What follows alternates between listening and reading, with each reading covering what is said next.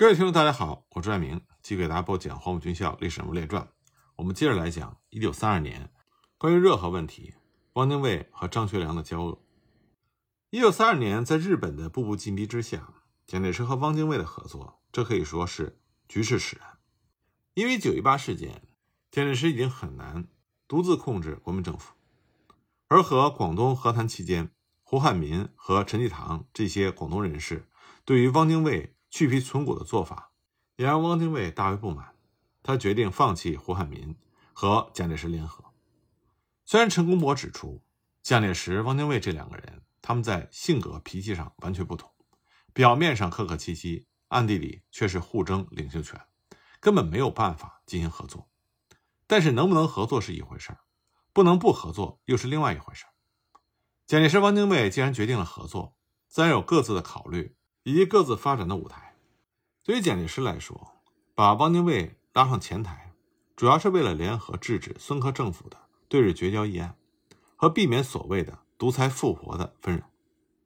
基本上，蒋介石认为汪精卫为人意志薄弱、疑心重，又自恃聪明、趁机取巧，并非是成大事的人才。但是，为了救亡图存，只有不顾一切把汪精卫推上行政院长的位子。而自己呢，甘居幕后。但是以蒋介石的性格，以及他以往的历史，所谓的甘居幕后，这自然是招人怀疑的。为此，蒋介石觉得自己受了委屈，但他仍然深信自己就是力挽狂澜的中流砥柱。那么，蒋介石的这种自信和他承担责任的这种能力，多少和他实质掌握着当时国民政府的军事有很大的关系。毕竟呢，枪杆子里出政权，这是蒋介石和毛泽东的共识。也是符合那个时代中国实践的道理。相比较之下呢，汪精卫他身为文人，没有军事背景作为后盾，他所能凭借的除了广结同盟之外，就只有民众的势力。前者的结合通常是政治利益挂帅，变动频繁，非常的不稳当；后者呢是走群众运动路线，具体到现实层面，指的就是舆论的力量。这才是汪精卫在政治舞台上翻云覆雨的主要筹码。九一八事变之后，汪精卫就是靠着他个人翩翩的风度、富于煽动性的口才以及出口成章的一支笔，利用媒体制造舆论，成功的把自己塑造成坚持民主政治的国民党领袖，从而再次成为中国政治舞台的中心。但是，汪精卫既然利用媒体舆论成就他个人的政治声望，相对的，他也必须对自己所制造的舆论负责。因此，汪精卫在这个时期所发表的政治主张和言论，自然成为他执政之后的政策指标。整体而言呢，汪精卫当时主要的政论在于集中全国力量，对内求民主政治的实现，对外共同商议共赴国难的方略。汪精卫认为，数年以来，党国之所以不团结、不统一，全是在于民主政治没有能够完成。只有政治上做到军政分家。使得政治脱离军权的支配，内固国本，才能够外抗强权。换句话说，他认为，因为时局必须先改革以军领政的问题，然后才能集中权力对抗外务。至于说共赴国难的方略，汪精卫主张召开国民救国会议，表示严战需要全国人民一致牺牲，言和也需要全国人民一致的忍辱负重，并且以此会议。作为代表民意的机关，树立民主政治的基础。此外呢，对于时局所关注的对日问题，汪精卫鉴于九一八不抵抗的教训，又感叹于中国国力的不足，在核战两难的情况下，力主一面抵抗，一面交涉。这些主张可以说是汪精卫在国难期间的民主政治的蓝图，但也透露出汪精卫对日核战取决于舆论的这种心态。这种心态。说是博采众议、广纳贤言，但是也可以说是缺乏自信、逃避职责。总之呢，汪精卫想倚仗舆论行政的心理是显而易见的。不过，他也明白他的政治蓝图，无论是政体改革还是外抗强敌，这都和蒋介石的军事节制是有关的。对于蒋介石的军事实力，汪精卫是看重。他深知孙科的新政府正是因为欠缺蒋介石的军事支持。才会在一个月之内垮台，而他的一面抵抗一面交涉的方针，也需要军事力量作为后盾。所以，直到蒋介石确定外交方针是积极抵抗预备交涉的时候，汪精卫这才应允出任行政院长。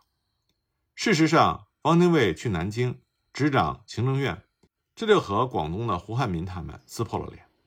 在这种情况之下，汪精卫也只能争取蒋介石的支持，来贯彻他政策的执行，赢得民众的肯定和信任。不过，于公于私，汪精卫并不愿意再出现蒋介石军事独裁的局面。一方面，他需要蒋介石的军事支持；一方面，他又要限制蒋介石对军事的统御，这自然就影响到汪精卫对政策执行的决断力。一二八抗战，这是汪精卫执政之后第一个要面对的难题。为了确立长期抵抗的决心，汪精卫就职当天，也就是一九三二年一月二十九日，他主持中央政治会议，就决议。设立军事委员会，以蒋介石等人作为委员，并且决定按照蒋介石的建议，把政府迁往洛阳办公，以免受到日军的威胁，形成城下之盟的态势。次日呢，除了何应钦留守南京维持治安，罗文干主持外交之外，其余人员都渡江北上。途中，汪精卫写文章、演说，不断的解释政府迁洛阳的原因和此后的对日方针。他扮演着宣传沟通的角色。来争取各方的谅解和支持。当时的汪精卫意气风发，他觉得国民反日救国的热情已经到达了极点，对主张不抵抗者忌之尤甚。因此，他建议南京中央政府迅速制定以下的几个策略：一、决定彻底的抵抗政策，不要再犹豫不定，宣告国人全力抵抗外侮；二、集结海陆空军力量固守上海，给予十九路军充分的援助。三、命令北方各军趁机向关外反攻，收复失地。四、外交方面提出非日军全部撤退，不予交涉。上海问题当和东三省问题同时解决。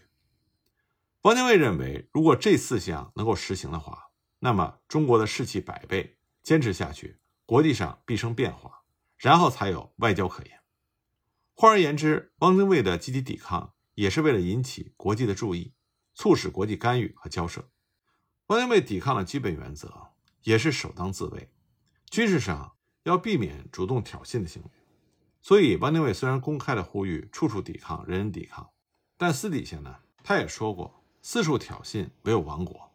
这点上，汪精卫和蒋介石是有共识的，他们都没有办法改变当时中国在军事上被动、受制于人的这种现实情况。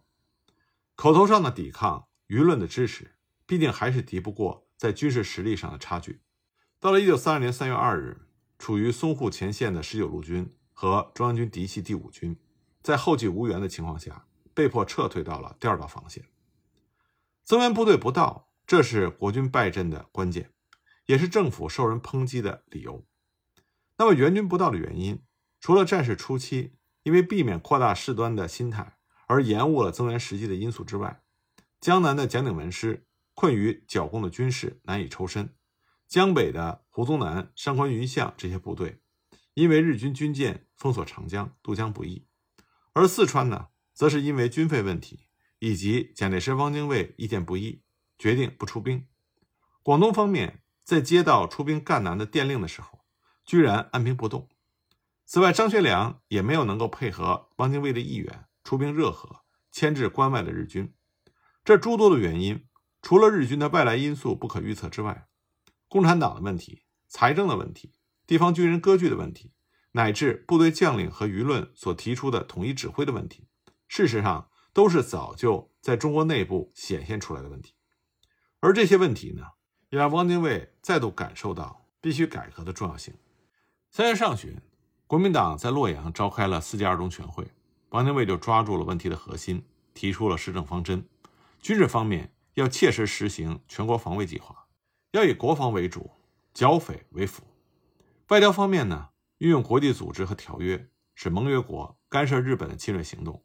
对日交涉绝不屈服于丧权辱国的条件。财政方面，实行财政公关，成立财政委员会。政治方面，要从速实行现役军人不得兼任政务长官的规定。在确立了以上方针之后，汪精卫力排众议。推举蒋介石为军委会委员长，全权负责国防军事。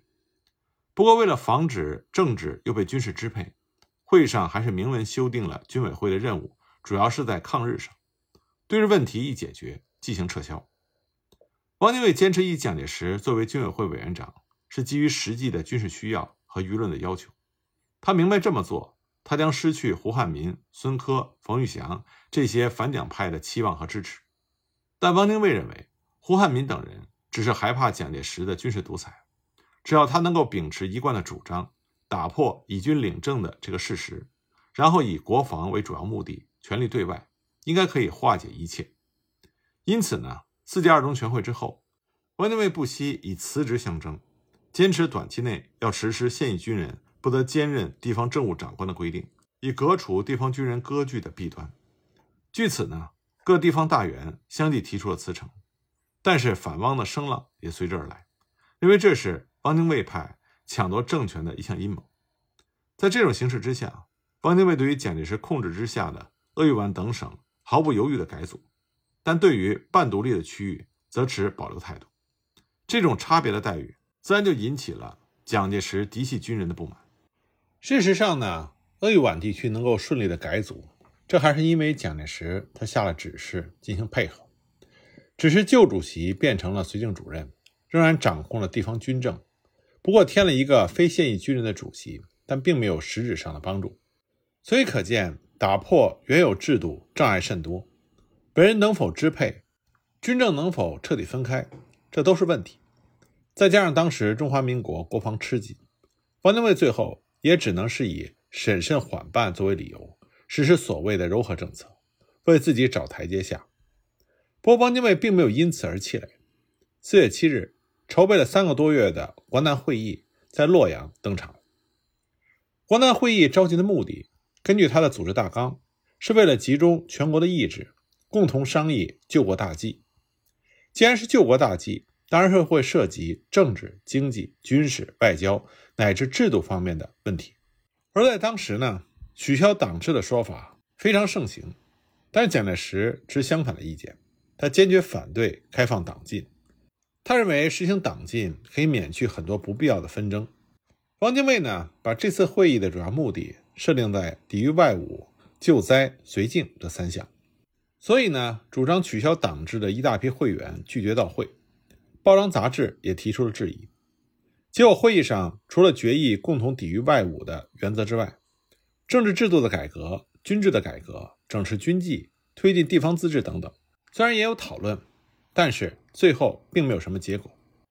平心而论呢，汪精卫也的确想利用这次会议取消党制，促进宪政，来改造当时的政治局面。但是蒋介石对这次会议的态度和汪精卫不同，而行政院本身、外交部、军政部、财政部的看法也不一致。临时拼凑的国难会议委员数百人，到会只有一百多人。即使到会的这一百多人，因为位置不同、党派不同、心里的想法不同、思想认识的不同，也没有办法达成一致的意见。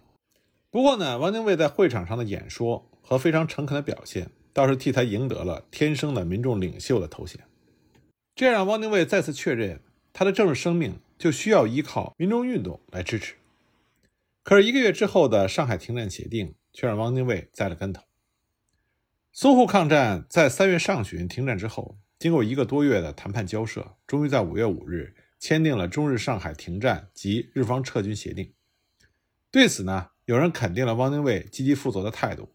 认为这是国民政府的一大进步，但是多数的军民却没有办法容忍，在上海做出重大牺牲之后，居然除了战斗停止一点之外，一切都没有彻底解决，因此纷纷的谴责政府。而两广方面呢，则是指责，如果不是丧权辱国，为什么要绝对保密，匆匆的签字，将矛头呢直指向国府中央？在全国舆论沸腾的情况下，汪精卫是一再的解释停战协定，它并不含有政治条件。和东北的继续抵抗可以同时进行，并没有丧权辱国的举动。但是二十一日，监察院长于右任却以停战协定未经立法院通过作为理由，弹劾汪精卫的行为违法，要求依法惩戒。弹劾案一出，一股反汪的浪潮就袭击而来。虽然两天之后，中正会就以行政院是根据中正会的决议办理，手续上并无不妥之处，没有讨论惩戒的必要来结案。但是汪精卫的声誉大大受损，为此呢，汪。汪精卫对于右任极大的不满，声言要辞职。另外一方面，在报章上陈述事情的经过，为自己辩白。最后，由于媒体指出不应该在内忧外患之际激化政治斗争，形成无政府的状态，这件事情呢才稍稍的平息。而另外一个阻止了事态进一步扩大的原因，是在于两广方面因为内部统一军权的问题，陷入到陈济棠和陈策的纠纷之中，无力加入反汪的战场。这也让事态没有进一步扩大，但是，一波未平，一波又起。先是三月九日，满洲国在长春建立；五月十一日，日方又自动宣布一个月之内进撤在上海的部队。不过，几乎在日本撤兵上海的同时，山海关的局势突然紧张起来。很明显呢，日本是想全力的把持满洲，才会迅速的撤去在上海的军队。反观中国一方，上海停战之后。南京还是忙于剿共军事的策划和进行，蒋介石更进一步的提出攘外必先安内。对于华北，可以说是以和平维持现状作为主要政策，不仅不做出关的战备，而且呢也没有防范日军进一步挑衅的准备。这对于民众来说，不免要质疑政府：说为什么剿共可以调动大军，而抗日却不能调动劲旅？为什么剿共可以尽快的策划实行，但是抗日却屡屡拖延？事实上，上海停战之后，东北的形势仍然严峻。汪精卫是清楚的，他也明白对外抵抗应该处于主动地位，而不应该处于被动地位。但当时在国民政府内部，大家也很清楚，淞沪战场最能够迅速增援的就是蒋鼎文的部队，可是呢，却被红军拖住了。所以在国民党内部也有一种说法，说沪战无援，务在共党，匪患一日不除，政府一日不能专心对外。这也是一个共识。那么，所谓长期抵抗，并不是单靠武力，所以汪精卫对于蒋介石专心剿共基本上是认同的。只不过，蒋介石手中掌握的精锐部队既集中于安内，则攘外所需要的武力只能依赖当时杂牌的地方军，而这些地方军的战斗力既不高，对于中央政府的效忠程度也成问题。不过，汪精卫和蒋介石他们都认为，剿共军事在短期之内就可以彻底终结。而且认为华北军政由张学良统筹负责，以蒋介石和张学良过去的合作关系，只要和蒋介石商量好策略，就应该能够把握住张学良的动向。另外一点呢，当时国联调查团正在中国，汪精卫和蒋介石相信日本一方多少都有些顾忌，不会大举来侵。这个时候的汪精卫其实只是想通过蒋介石，让张学良在可能的能力和范围之内，做出恢复东北的动作。打破在攘外上处于被动的这种形象，能够争取到国联的同情，同时平缓国内民众激愤的情绪。结果没想到呢，事态的发展并不是像他计划的那样。华北局势的恶化，实际上是在汪精卫、蒋介石他们意料之中的事情。因为伪满洲国成立的时候，已经公然的把热河划为其中一省，而日军急于动作的另外一个重要因素，是为了解决关外东北抗日义勇军的问题。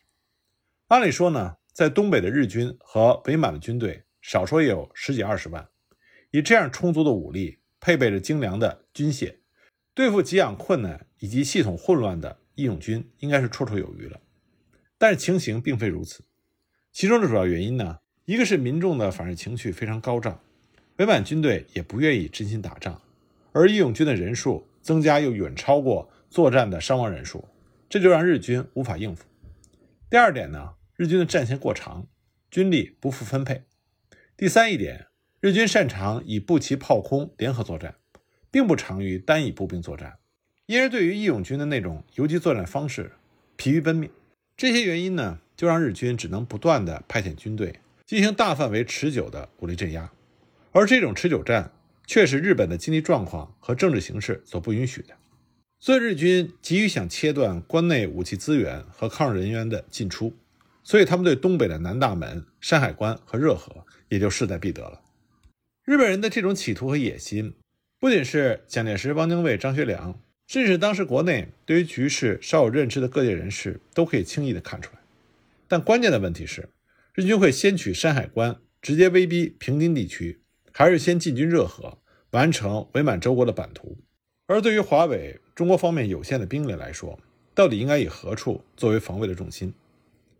一般来说呢，热河在关外，平津在关内。想要保有关外这一大片土地来守护关内，平津即使失去也是暂时的，再想夺回并不难。但是热河如果失去，和东三省连成一气，那就没那么容易恢复。而且日军取得热河之后，不但可以兼收鸦片，充当军费，解决伪满洲国的财政问题，又可以进一步窥视平津和华北，为进一步夺取察哈尔、绥远、染指河北、山西创造有利条件。也就是说，热河一旦失去，那么关内各地也岌岌可危。从攻防战略来看，一般以为热河多山，易守难攻，而平津由于地理位置，日军可以从秦皇岛或者是天津上岸，死守山海关和滦河一线，并没有太大的帮助。何况从山海关到天津北平都是平原旷野，日军的飞机、坦克、重炮都可以使用，根本防不胜防。所以当时蒋介石和汪精卫的防御目标是放在了热河上。可是我们前面已经讲到了，当时在热河主政的是东北的元老汤玉麟，他不仅贩卖烟土、克扣军饷，视热河为其私产，而且还和伪满洲国互通生息。同时，他还自恃是张学良的长辈，不受张学良的节制和中央的号令，几乎是形同独立。这就是为什么蒋介石和汪精卫一再的希望张学良能够先解决汤玉麟，占领热河。这样一来，可以和东三省的各义勇军打成一片；二来呢，可以威胁到山海关的日军，让其不敢轻易的进溃平津。那么这个想法呢，是汪精卫和蒋介石的共识。一九三二年六月十八日，汪精卫就借着北上和国联调查团见面的机会，和张学良商讨防守热河的问题。结果没想到，这次见面商议闹得双方非常的不愉快。那么到底发生了什么事情呢？关于这方面的情况。我们下一集再继续给大家讲。